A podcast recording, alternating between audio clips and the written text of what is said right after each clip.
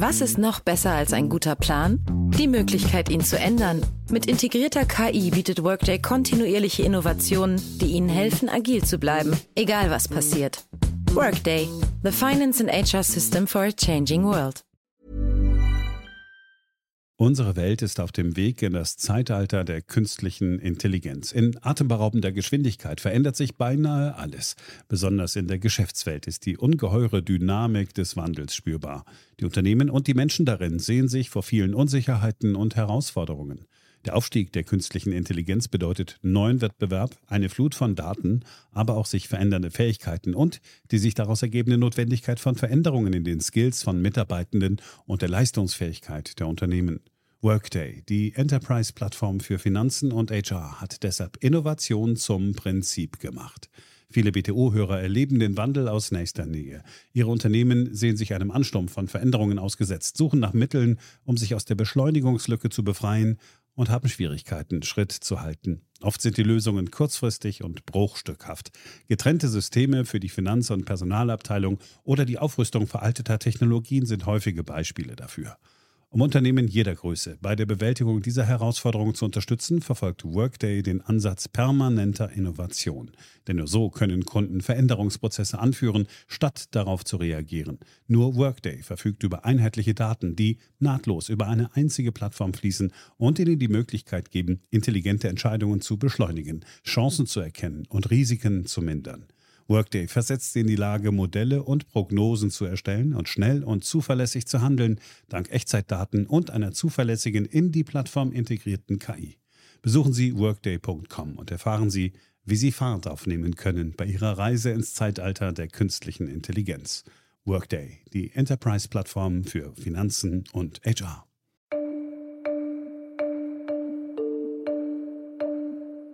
Hier ist Beyond the Obvious, der Ökonomie-Podcast von und mit Daniel Stelter, eine Produktion von Media Pioneer. Herzlich willkommen zur neuesten Ausgabe meines Podcasts. Heute kümmern wir uns, wie sollte es anders sein, vor allem um das Programm von Ursula von der Leyen, die mit einem 57 Milliarden Euro Paket die europäische Wirtschaft retten möchte. Zum anderen blicken wir auf das 500 Milliarden Programm der Grünen für den Umbau der deutschen Wirtschaft.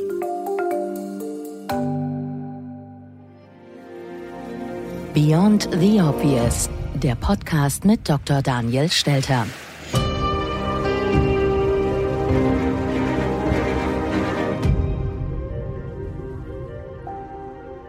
Außerdem gibt es einen Rückblick auf die vergangene Woche. Zum einen hatte ich das Vergnügen, bei Markus Lanz mit Ralf Stegner, dem Vertreter der SPD, zu diskutieren. Und zum anderen möchte ich, wie jedes Mal, ein paar Fragen von Hörern beantworten. Beginnen wir mit dem Hilfspaket, das EU-Kommissionspräsidentin Ursula von der Leyen vor wenigen Tagen im Europäischen Parlament in Brüssel vorgestellt hat. Verehrte Abgeordnete, heute erleben wir unseren eigenen definierenden Moment. Was begann mit einem klitzekleinen Virus, der so klein ist, dass die Augen ihn nicht sehen können, ist zu etwas geworden mit einem so hohen ökonomischen Preis, dass man es nicht übersehen kann. Ebenfalls nicht zu übersehen ist die Summe, mit der dagegen gehalten werden soll. 750 Milliarden Euro. Davon sollen, so von der Leyen's Plan, 500 Milliarden als nicht rückzahlbare Zuschüsse und 250 Milliarden als Kredite rausgehen. Außerdem hat sie einen regulären mehrjährigen Finanzrahmen für 2021 bis 2027 im Umfang von etwa einer Billion Euro vorgeschlagen. Die Gesamtsumme klingt beeindruckend. Insgesamt würde unsere Aufbau Anstrengung sich belaufen auf 2,4 Billionen Euro. Das Geld wird aufgenommen, indem die Obergrenze angehoben wird für die Eigenmittel. Zeitweise befristet. Die Kommission kann so ihr Kreditrating benutzen, um Geld aufzunehmen auf den Kapitalmärkten. Dies ist eine außergewöhnliche und dringliche Notwendigkeit. Frau von der Leyen hantiert mit großen Zahlen. Das sind zum einen die 750 Milliarden für den Wiederaufbaufonds. Das sind zum anderen die über 1,1 Billionen des neuen EU-Haushalts und darüber hinaus die über 500 Milliarden, die bereits in den vergangenen Wochen genehmigt wurden, vor allem zur Förderung von Kurzarbeitergeld innerhalb der EU. Das alles jetzt unter das Programm zur Corona-Folgenbekämpfung zu stellen, ist natürlich etwas übertrieben, da letztlich ein großer Teil der 1,1 Billionen im normalen Haushalt bereits verplant sind für die üblichen Dinge, die die EU macht. Das heißt, wir müssen uns vor allem konzentrieren auf das Thema der 57 Milliarden Wiederaufbaufonds, mit dem Frau von der Leyen zunächst schon das beweist, was ich bereits letzte Woche angekündigt und erwartet habe, dass es eben nicht bei den 500 Milliarden bleiben wird, von denen Frau Merkel und Herr Macron ursprünglich gesprochen haben wobei sich von der Leyen natürlich im Vorfeld mit den beiden abgestimmt hat und im Wesentlichen verfolgt sie ja auch deren Idee. Die Europäische Union soll ihrer Vorstellung nach über Anleihenkredite am Kapitalmarkt aufnehmen, die dann über Jahrzehnte getilgt werden. Von der Leyen spricht von einer Generationenaufgabe und davon, dass es jetzt nur zwei Möglichkeiten für die EU gäbe. Vor uns is that same binary choice liegt dieselbe Richtungsentscheidung. Entweder machen wir das alle im Alleingang jeweils, das heißt wir lassen Länder, Regionen und Menschen zurück im Stich, und wir akzeptieren es, dass es eine Union gibt, derer, die etwas haben und derer, die nichts haben. Oder wir beschreiten den Weg gemeinsam. Wir machen den Sprung nach vorne. Wir bahnen einen starken Weg für unsere Menschen und für die nächste Generation. Wir können investieren in einen kollektiven Aufschwung, in eine Erholung, in eine gemeinsame Zukunft. Also Frau von der Leyen macht das, was auch Herr Scholz letzte Woche schon gemacht hat. Sie bemüht enormes Pathos, um ihren Vorschlag zu begründen. Ich meine, Herr Scholz hat gesprochen, wir haben den Hamiltonschen Moment, so sagte er das, nach dem Motto, wir schaffen jetzt die Vereinigten Staaten von Europa, indem wir Schulden übernehmen. Und Frau von der Leyen sagte ja im Prinzip, wenn wir nicht tief in die Tasche greifen und viel Geld umverteilen, hat die Europäische Union keine Zukunft. Ich persönlich glaube, wir sollten alles tun, damit die Europäische Union eine erfolgreiche Zukunft hat. Und der Plan von von der Leyen ist genau nicht das, was wir brauchen, weil der Plan nichts anderes bedeutet als eine Verfestigung der Strukturen, die eben nicht funktionieren. Wie der Philosoph Paul Watzlawick gesagt hat, ist für denjenigen, der einen Hammer hat, jedes Problem ein Nagel. Und so ist für die EU jedes Problem immer mehr Geld umverteilen und mehr Integration die Antwort. Aber es ist eben nicht die Antwort im konkreten Fall. Und wir werden am Ende einen Kompromiss erzielen, wie immer bei der EU. Wir werden Geld umverteilen. Nur wird das Geld umverteilen eben nicht die Probleme der EU und schon gar nicht die Probleme des Euros lösen. Von der Leyens Plan würde ein neues Kapitel aufschlagen. Die Rede ist gar von historischem Ausmaß. Wenn die EU jetzt Schulden macht, gemeinsam, dann ist das eben der Einstieg in eine Schuldenunion. Und wenn die EU dann sagt, kein Problem, wir tilgen das Geld ja erst viel später. Ich meine, die Anleihen sollen laufen bis zum Jahr 2058. Vor dem Jahr 2028 soll gar nicht getilgt werden. Dann macht die EU das, was ich ja auch vorgeschlagen habe, nur eben im ganz anderen Umfang. Sie setzt im Prinzip darauf, dass das Geld sich über Zeit entwertet. Der Betrag, den wir heute aufnehmen, ist natürlich in 30, 40 Jahren weitaus weniger wert. So soll auch es leichter gemacht werden, der Umverteilung zuzustimmen, weil es ist und bleibt eine Umverteilung. Wir haben es schon diskutiert. Deutschland hat ungefähr einen Anteil von 30 Prozent am EU-Haushalt, nachdem die Briten ausgestiegen sind. Wenn wir 500 Milliarden aufnehmen, wäre unser Anteil gewesen eben 150 Milliarden. Jetzt ist er eben nochmal 50 Prozent höher, 225 Milliarden.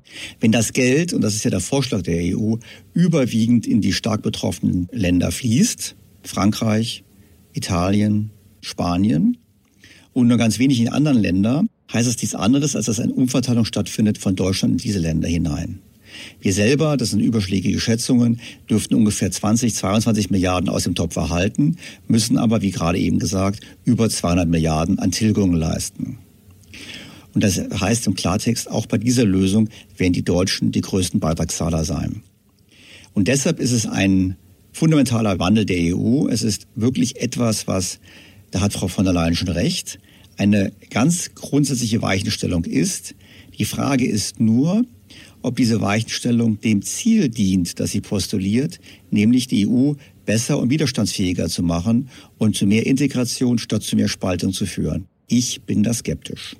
Bei der Finanzierung helfen sollen neue eigene Einnahmen. Im Gespräch sind eine Ausweitung des Emissionshandels, eine Digitalsteuer und eine Plastikabgabe. Was da zunächst vielleicht gut klingt, lässt ein großes Aber folgen. Also zunächst einmal ist es ein Wolkenkuckucksheim.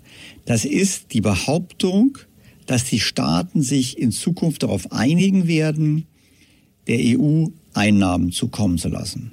Und bis jetzt war der Appetit der Staaten, das zu tun, ausgesprochen gering. Denn alle pochen sehr stark auf ihre finanzielle Autonomie und wollen ihr Geld selber einnehmen und nicht nach Europa überweisen. Vor dem Hintergrund sehe ich eine leichte Einigung für gemeinsame Schuldenaufnahme. Ich sehe auch eine leichte Einigung, dieses Geld als Geschenke zu verteilen. Aber ich sehe keine leichte Einigung, dass man sich wirklich auf gemeinsame Einnahmen einigt. Sollte man sich auf gemeinsame Einnahmen einigen, ist das auch eine Umverteilung, weil diese Einnahmen natürlich irgendwo im Rahmen des Anteils am Bruttoinlandsprodukt anfallen werden. Größere Länder werden mehr zahlen als kleinere Länder. Und das heißt im Klartext auch hier haben wir dann die Umverteilung von Deutschland in andere Regionen hinein weil die deutschen Bürger, deutschen Unternehmen haben dann weniger Geld in der Tasche, weil sie eben eine weitere Abgabe zahlen müssen, die eben diesmal nach Brüssel fließt und nicht nach Berlin. Es gibt aber auch Anerkennung für Ursula von der Leyen. So heißt es beispielsweise im Handelsblatt, dass dies ein politisch und ökonomisch sorgfältig austarierter Plan sei, der ein Meisterstück werden könnte. Also ich muss zugeben, als ich das gelesen habe, war ich, ja, was soll ich sagen, eigentlich schon entsetzt ob der Qualität der deutschen Wirtschaftsberichterstattung. Weil man kann sagen, aus politischen Gründen möchte man das. Man kann sagen, wir brauchen als Zeichen der Solidarität die Umverteilung. Aber dann diesen Plan als ökonomisch sorgfältig austariert zu bezeichnen, finde ich schon sehr heldenhaft, sehr heroisch, weil das ist er eben nicht. Es ist nicht ökonomisch austariert, vielleicht können wir das nochmal ganz kurz erklären, einfach deshalb, weil es eben die bestehenden Probleme verfestigt. Wir haben es zu tun mit Staaten, namentlich Italien, aber eigentlich auch Frankreich und Spanien, die so hohe Schulden haben, dass sie nicht mehr in der Lage sind, sich selbst zu helfen. Und die sind nicht mehr in der Lage, weitere Kredite aufzunehmen, weil dann die Kapitalmärkte beginnen, an der Solvenz zu zweifeln. Und diese Tatsache mit Geldgeschenken kompensieren zu wollen, halte ich für falsch, weil es letztlich die Probleme nicht lösen wird. Vor allem dann, wenn man wenig Einfluss hat, was mit dem Geld gemacht wird. Meisterstück kann man sehen. Ich glaube, das wahre Meisterstück hat schon ein anderer vollbracht, nämlich Emmanuel Macron, als er Ursula von der Leyen in das Amt gehievt hat und zugleich seine enge Vertraute Christine Lagarde zur Präsidentin der Europäischen Zentralbank gemacht hat. Damit hat er sichergestellt, dass er eigentlich das durchsetzen kann, was er gerne möchte. Das kann man jetzt bewundern oder kritisieren. Ich bewundere es für das politisch langfristige Denken auf französischer Seite, das uns leider abgeht.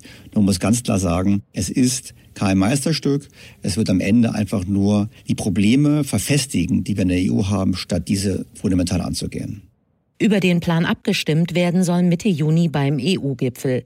Jedes der 27 EU-Länder muss ihm zustimmen.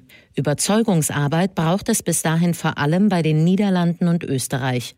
Dazu geäußert hat sich im Morning Briefing Podcast von Gabor Steingart Österreichs Bundeskanzler Sebastian Kurz. Wir sind recht differenziert. Zunächst einmal gut, dass es einen Vorschlag der Kommissionspräsidentin gibt, die auch in den letzten Wochen mit allen Staaten in Kontakt war. Positiv ist hervorzuheben, dass in dem Vorschlag äh, vorgesehen ist, dass es eine zeitliche Befristung gibt und dass es kein Einstieg in eine Schuldenunion ist. Was aber die Summe betrifft und vor allem das Verhältnis Kredite versus Zuschüsse, da sind wir der Meinung, dass wir da eher erst am Anfang der Verhandlungen stehen. Es ist notwendig, hier bei so großen Summen, die bewegt werden sollen, das schon ordentlich zu diskutieren. Nämlich zunächst einmal die Frage, wie viel sollen diejenigen zahlen, die es zahlen sollen. Das sind ja nicht nur Politiker, sondern das sind vor allem die Steuerzahlerinnen und Steuerzahler in diesen Ländern. Ähm, zum Zweiten muss darüber diskutiert werden, wie wird es abgewickelt. Und zum Dritten ist natürlich die Frage, wie kommt es dann auch bestmöglich an? Ist es mit Reformen verbunden oder verpuffen diese Hilfen eher? Ja, zum einen kann man aus der Erfahrung der Vergangenheit sagen, es spricht sehr viel dafür, dass diese Hilfen verpuffen werden. Das sage übrigens nicht nur ich, das sagen auch führende italienische Ökonomen. Ich habe in dieser Woche einen Artikel gelesen vom italienischen Ökonomen Fabrizio Celibotti, der mittlerweile an der US-Universität Yale lehrt. Er hat ganz klar geschrieben, dass Länder wie Italien und auch Spanien seit Jahrzehnten nur darauf setzen, Arbeitslosigkeit zu finanzieren, Transfersysteme aufrechtzuerhalten und keine grundlegenden Reformen durchführen. Und er hat auch deshalb die Vermutung aufgestellt, dass das Geld, was jetzt mobilisiert wird für die europäische Solidarität, genauso schlecht verwendet werden wird. Herr Zilibotti hat in einem Artikel für Finanz und Wirtschaft Folgendes geschrieben. Er hat geschrieben, absehbar ist, dass der größte Teil der Staatsausgaben in Transfers für Haushalte fließen wird. Unterstützung für die Bedürftigen ist in der kurzen Frist eine Notwendigkeit. Wie aber geht es weiter, wenn die Wirtschaft wieder anzieht? Und dann kommen wir zum entscheidenden Punkt. Italien wie auch Spanien haben keinen besonders guten Track Record, das heißt also kein besonders gute Beispiel gemacht in der Vergangenheit, was eine Kultur der Abhängigkeit anbelangt. Große Teile ihrer Bevölkerung, besonders in den ärmsten Regionen im Süden, neigen dazu, ihr Verhalten an einen niedrigen wirtschaftlichen Standard mit staatlichen Unterstützungsleistungen und gelegentlicher Beschäftigung im informellen Sektor anzupassen. Und das ist das Problem. Er sagt damit, dass wir quasi eine Verschärfung haben der Krise, weil die Menschen sich daran gewöhnen, nicht zu arbeiten. Und das ist das große Problem, vor dem wir stehen. Und ich finde es wichtig, wenn gerade ein italienischer Ökonom sowas sagt, dass auch das in der deutschen Diskussion Beachtung findet, wenn wir immer sagen, wir müssen solidarisch sein um jeden Preis.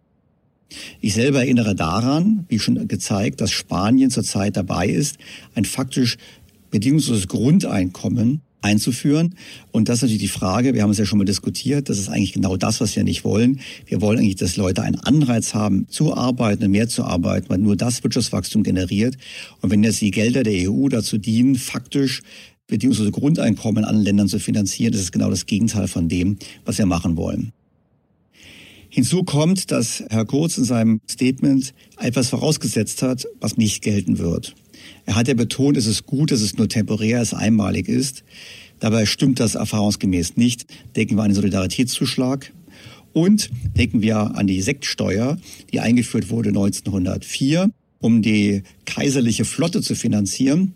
Wir wissen alle, die Flotte schwimmt schon lange nicht mehr. Wir zahlen die Steuer aber immer noch. Das heißt, dass dieses Modell, dieser Umverteilungsfonds einmalig ist, gehört mit zu den Lügen innerhalb der EU. Es ist ganz klar, dass es auf Dauer angelegt ist. Und der portugiesische Finanzminister, der Chef der Eurogruppe, hat ja auch nicht zu Unrecht letzte Woche im Interview bei der Welt am Sonntag gejubelt und hat gesagt, das ist der Einstieg in die Fiskalunion. Und genau das ist es eben. Es wird ein dauerhaftes Programm sein mit einer Umverteilungsabsicht, die nachhaltig ist und die am Ende die Beitragszahler überfordern wird, also vor allem Deutschland.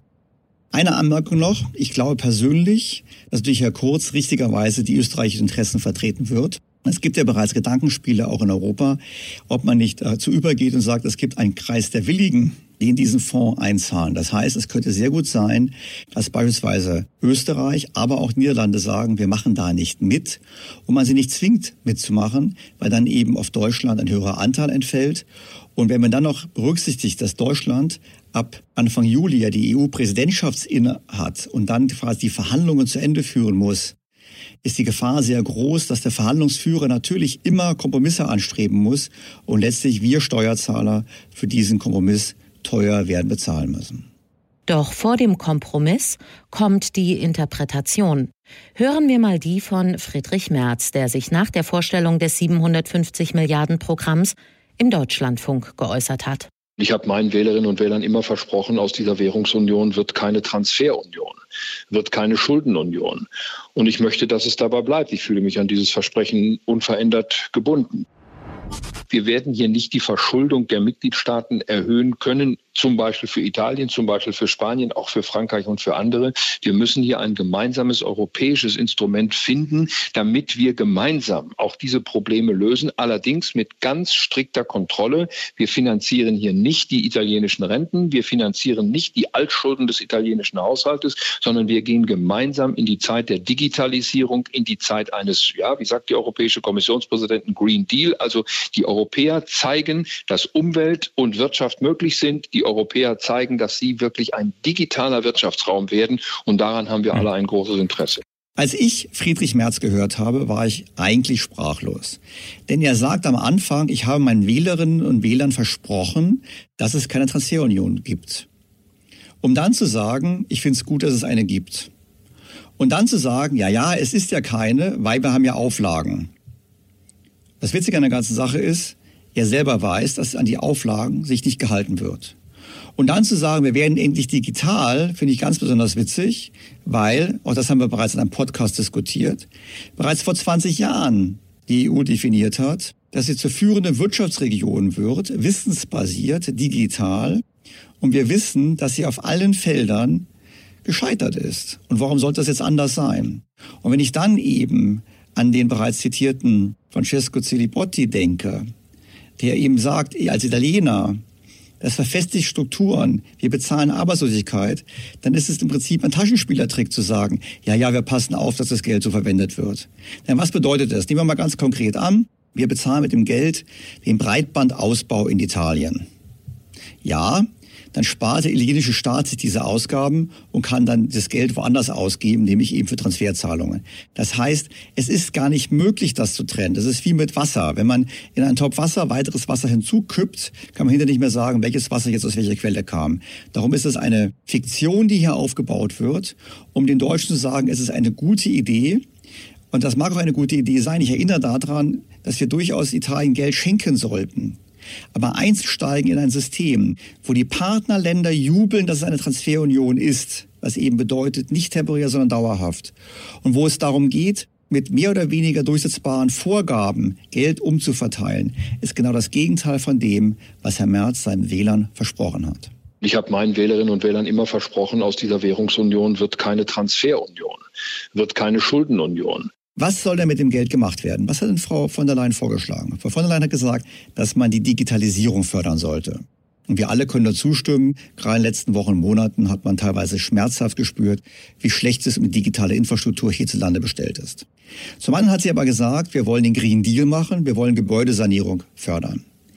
Ganz klar muss man sagen, diese Art von Klimamaßnahmen ist keine Investition, sondern es ist Konsum. Das meine ich nur ökonomisch. Wir können sagen, wir machen das, weil wir eine Klimakatastrophe verhindern wollen. Kann man machen. Nun muss man es ganz klar sagen, durch diese Maßnahmen werden wir in Zukunft nicht mehr Einkommen haben, nicht mehr Wachstum haben, nicht mehr Beschäftigung haben. Nur temporär in der Zeit eben, in dem wir Geld dafür aufwenden, beispielsweise um Immobilien besser zu isolieren. Das heißt im Klartext, wir mobilisieren sehr viel Geld, welches das nachhaltige Wachstumspotenzial der EU nicht fördert. Und das Problem ist, wir brauchen dieses Wachstum aber, um die Sozialstaaten finanzierbar zu halten. Und vor allem brauchen wir das Wachstum auch, um die Transferunion, die uns denn gerade sozusagen aufgetischt wird, auch zu finanzieren. Das Geld, was wir mobilisieren, wird sich nicht positiv verzinsen. Und das spielt auch in einer Nullzinswelt eine Rolle, weil nämlich damit Lasten entstehen, die auf Dauer nicht tragbar sind.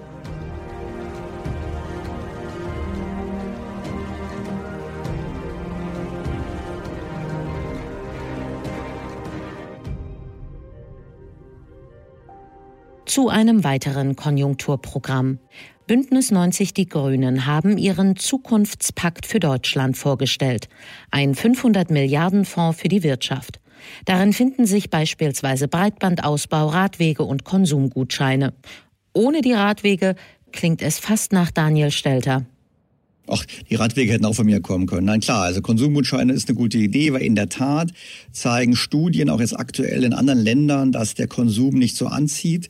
Ich weiß nicht, wie es Ihnen geht, meine Hörer. Ich äh, war jetzt auch in Geschäften unterwegs. Ich spreche immer mit den Geschäftsinhabern oder mit Verkäuferinnen und Verkäufern.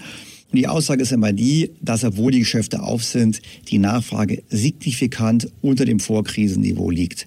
Das liegt zum einen an fehlenden Touristen, aber es liegt auch daran, dass die Bürger nicht so viel ausgeben. Vor dem Hintergrund wäre es in der Tat ein richtiger Ansatz, über Konsumgutscheine kurzfristig den Konsum zu fördern. Auch Radwege kann man machen, man kann auch Breitbandausbau machen, das sind ja die ganz bekannten Themen, die wir kennen.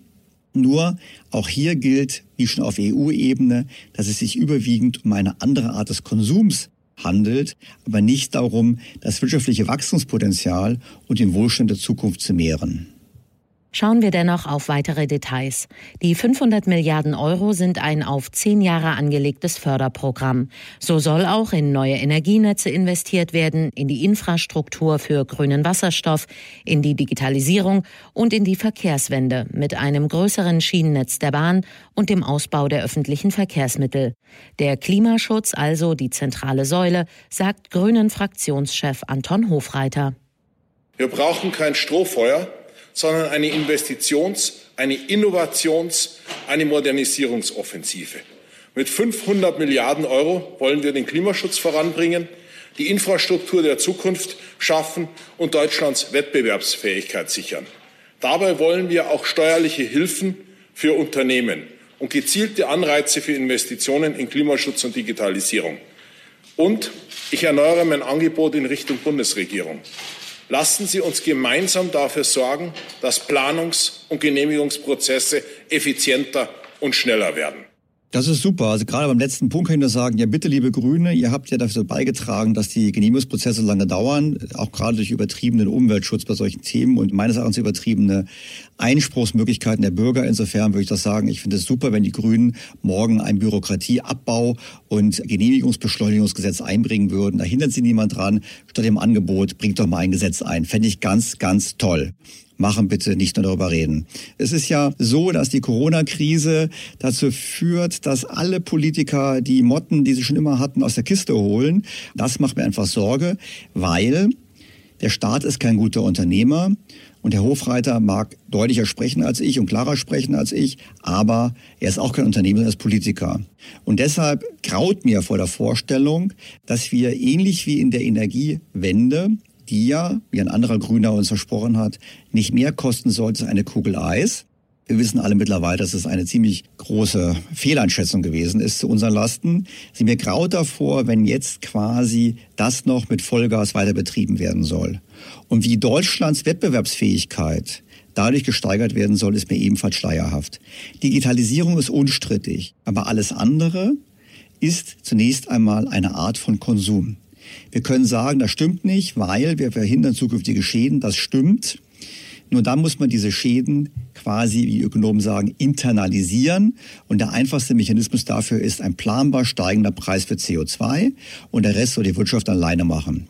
Wenn die Grünen etwas für die Umwelt tun wollen, dann sollten sie sagen, lasst uns eine CO2-Steuer haben, die soll planbar steigen. Man kann meinetwegen Frau von der Leyen noch ein bisschen davon abgeben, damit sie ihre Schulden bedienen kann. Und ansonsten senken wir Steuern und Abgaben für Bürger und Unternehmen und dann schauen wir mal, was passiert.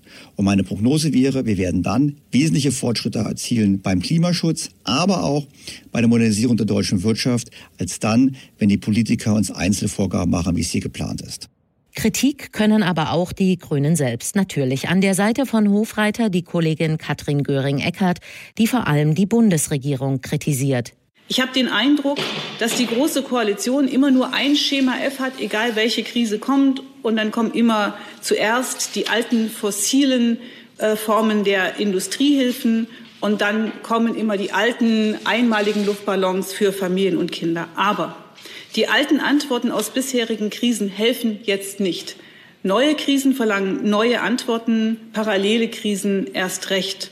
Unser Zukunftspakt zeigt, wie wir gerechter aus der Krise kommen, und er zeigt, wie wir vorsorgen für neue Krisen.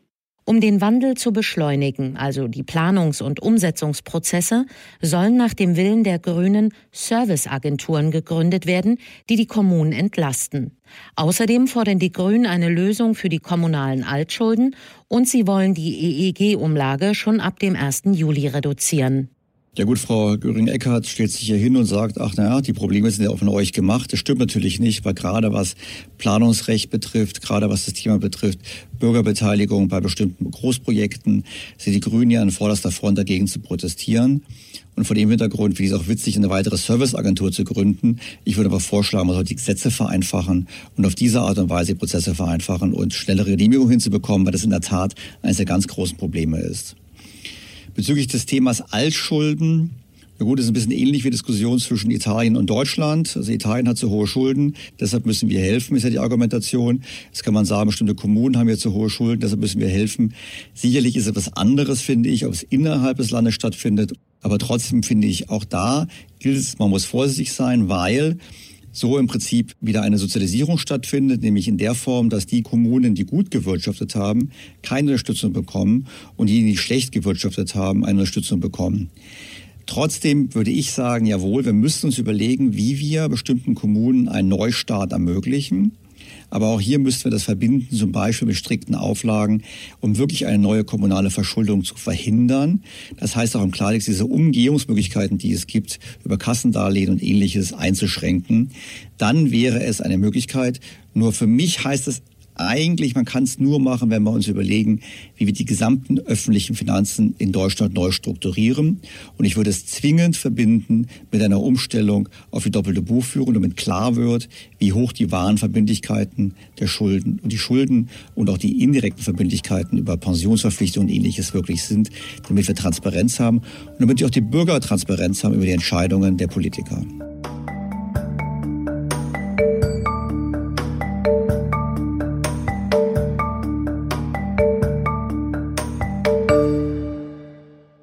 Ende der heutigen Ausgabe noch ein Blick auf Ihre Rückmeldung. Hier eine Frage zum Vorschlag, die Tage-2-Forderung dazu zu nutzen, den von Corona besonders hart getroffenen EU-Ländern zu helfen. In einer E-Mail dazu heißt es, mir erschließt sich nicht, ob es sich dabei nun um reine Verrechnungsposten zwischen den Notenbanken innerhalb des Tage-2-Systems oder tatsächlich um Kredite der Deutschen Bundesbank an andere Notenbanken handelt. Also in der Tat ist es ein Streit zwischen Ökonomen, die sagen, auf der einen Seite ist es ein Verrechnungsposten, wie Martin Hellwig zum Beispiel, und auf der anderen Seite, wie Hans-Werner Sinn, der sagt, es ist eine echte Forderung, es ist ein Kredit der Deutschen Bundesbank. Für mich ist es so, ich neige persönlich der Kreditversion zu, auch deshalb, weil die Deutsche Bundesbank die Tage 2 Kredite offiziell zum Auslandsvermögen Deutschlands zählt in der Statistik. Und Auslandsvermögen kann ja nicht ein Verrechnungsposten sein, sondern eben nur ein Kredit. Aber selbst wenn man der Auffassung zuneigt, dass es nur ein Verrechnungsposten ist, der übrigens gerade auch krisenbedingt wieder sehr stark anschwillt, wir sind wieder bereits um 1000 Milliarden Euro, immerhin mehr als 12.000 Euro pro Kopf der hier lebenden Bevölkerung, würde ich sagen, es spricht sehr viel, sich zu überlegen, wie man diesen Tage-2-Posten abbauen kann. Und deshalb wäre der Vorschlag vor einigen Wochen im Podcast, dass wir direkt Hilfe leisten nach Spanien, Italien, Portugal, meinetwegen auch Frankreich. Und diese Zahlungen, wenn wir die direkt aus Deutschland leisten, würden zwei Voraussetzungen erfüllen und würden gleich zwei Probleme auf einen Schlag lösen. Zum einen würden unsere Schenkungen bei den Beschenkten auch als solche ankommen und wahrgenommen werden. Das ist der große Unterschied zum von der Leyen-Plan. Bei dem von der Leyen-Plan zahlen wir, aber Frau von der Leyen kann sich feiern lassen als die große Schenkerin. Hier bei meinem Plan würden wir direkt schenken. Das heißt, die Italiener, die Spanier, die Portugiesen würden wissen, aha, es ist Geld aus Deutschland, was ich glaube ein gutes Signal wäre. Und zum Zweiten würde durch die Zahlung die Tage-2-Forderung abgebaut werden. Ich sehe die kritisch, weil die Tage-2-Forderungen immer auch eine Möglichkeit darstellen, uns im Rahmen des Euros in gewisser Hinsicht zu erpressen und weitere Zahlungen von uns zu fordern, was ja gerade auch passiert. Eine weitere Frage bezieht sich auf die Monetarisierung der Schulden. Worin final das Risiko für einen Währungsraum liegt, beziehungsweise was auch dieses System zum Kippen bringen kann. Die Monetarisierung, das schlage ich ja vor, die Monetarisierung von Altschulden schlage ich vor. Frau von der Leyen macht es faktisch mit Neuschulden, weil sie ja ein sehr langfristiges Rückzahlungsziel für ihren Plan vorsieht und wir uns jetzt schon ausrechnen können, dass diese Anleihen ja letztlich auch von der EZB gekauft werden. Was kann passieren? Zum einen, wenn die Monetarisierung übertrieben wird, bekommen wir natürlich Inflation. Und wenn wir hohe Inflationsraten bekommen, könnte ich mir vorstellen, dass einige Länder, einige Staaten nicht mehr bereit sind, im Euro zu bleiben. Bei Deutschland wird das aus politischen Gründen nicht der Fall sein. Ich glaube, wir werden alles mittragen. Aber die Niederlande dürften spätestens bei hohen Inflationsraten dann für sich entscheiden, auszutreten. Ähnliches würde ich auch für Österreich für möglich halten. Das andere Risiko ist ein politisches Risiko, weil trotz Monetarisierung, trotz massiver Umverteilung, von der Leyen-Plan anderes, Fiskalunion, alles, was da kommen mag, können wir die Unterschiede der wirtschaftlichen Entwicklung zwischen den Ländern nicht kompensieren. Wir entwickeln uns immer weiter auseinander und die Art und Weise, wie das Geld in Italien, Spanien, aber auch Frankreich eingesetzt wird, wird dieses Auseinandertreiben der Mitgliedstaaten des Euros weiter verschärfen. Jetzt kann man sagen, die Zahlungen schwächen uns, das stimmt, aber diese Schwächung Deutschlands wird sich langsam erst bemerkbar machen. Das dauert also eine Weile. Und vor dem Hintergrund halte ich es nach wie vor für durchaus möglich, dass in einer Fortsetzung der Rezession, bei einer lange anhaltenden Rezession durch Corona, aber auch bei einer anderen Rezession die jederzeit wiederkommen kann, irgendwo ein Politiker gewählt wird, der gesagt hat, wählt mich, ich trete aus. Kleine Anekdote am Rande. Bereits 2013 hat die Bank of America in einer Studie vorgerechnet, spieltheoretisch, dass das optimale Szenario für Italien wäre, erst Geld zu bekommen und dann auszutreten. Hoffen wir mal, dass dies so bald der Fall ist, aber das Risiko halte ich für relevant. Man muss auch im Hinterkopf haben, Italien hat diese Woche, das war sehr interessant, eine eigene Anleihe ausgegeben, und zwar eine sogenannte patriotische Anleihe. Und diese patriotische Anleihe, da hat mich ein Leser meines Blogs darauf hingewiesen, die hat fünf Jahre Laufzeit, hat ein Volumen von 22 Milliarden und einen Zins von 1,4 Prozent. Und am Ende, wenn man die Anleihe fünf Jahre hält, bekommt man noch einen Bonus. Hätte Italien sich beim ESM Geld geholt, das hätten sie ja tun können, zu 0,1 Prozent, hätten sie gegenüber dem Modell, was sie jetzt gewählt haben, pro Jahr 286 Millionen Zinsen gespart. Rechnet mir der Leser vor. Also im Klartext, in fünf Jahren zahlt Italien 1,6 Milliarden freiwillig an Zinsen an die eigenen Bürger. Dabei hätte es das Geld, wie wir wissen ja ohne Auflagen, beim ESM zu 0,1 Prozent bekommen können. Das zeigt bereits, dass, obwohl wir groß von Solidarität und ähnlichem sprechen, es offensichtlich nicht um ein Finanzierungsproblem in Italien geht, sondern es eben darum geht, andere Geldtöpfe für eigene Ausgaben zu mobilisieren.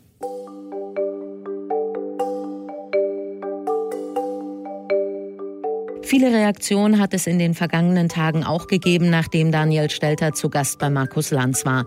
An der Seite von SPD-Fraktionschef Ralf Stegner ist es hitzig geworden um die Frage, wie sich die EU aus der Corona-Krise ziehen kann.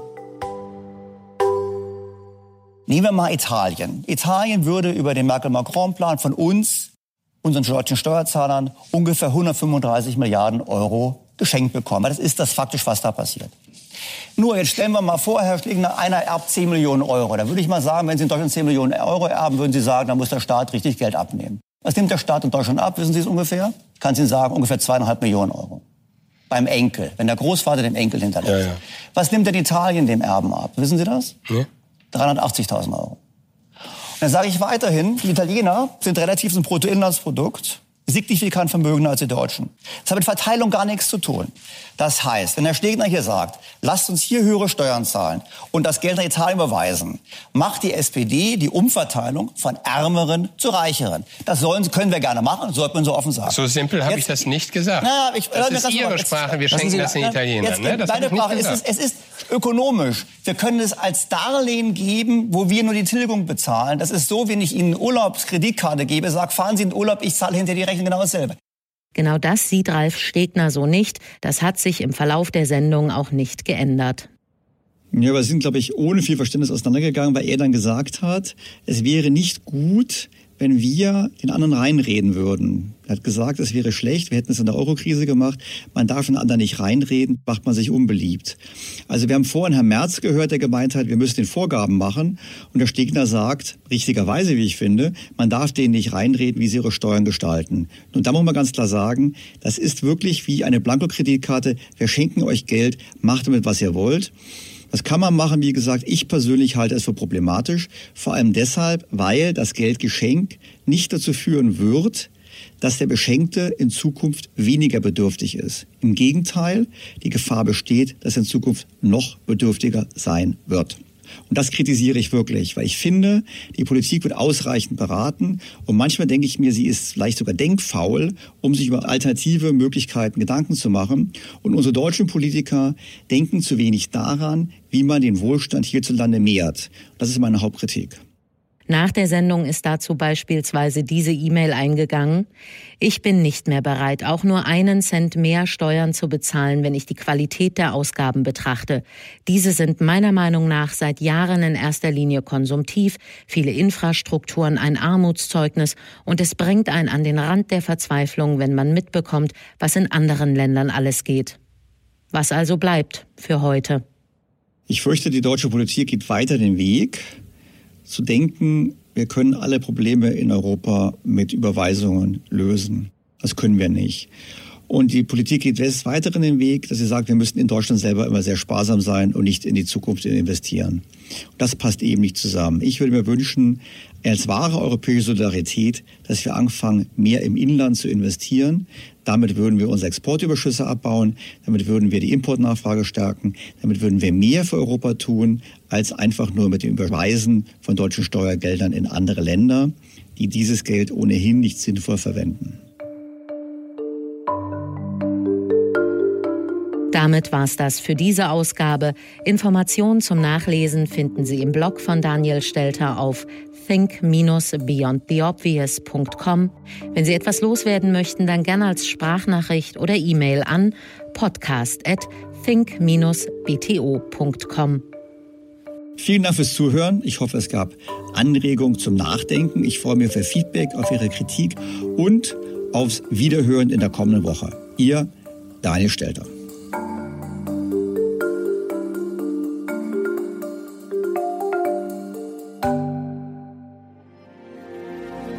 Beyond the Obvious, der Podcast mit Dr. Daniel Stelter.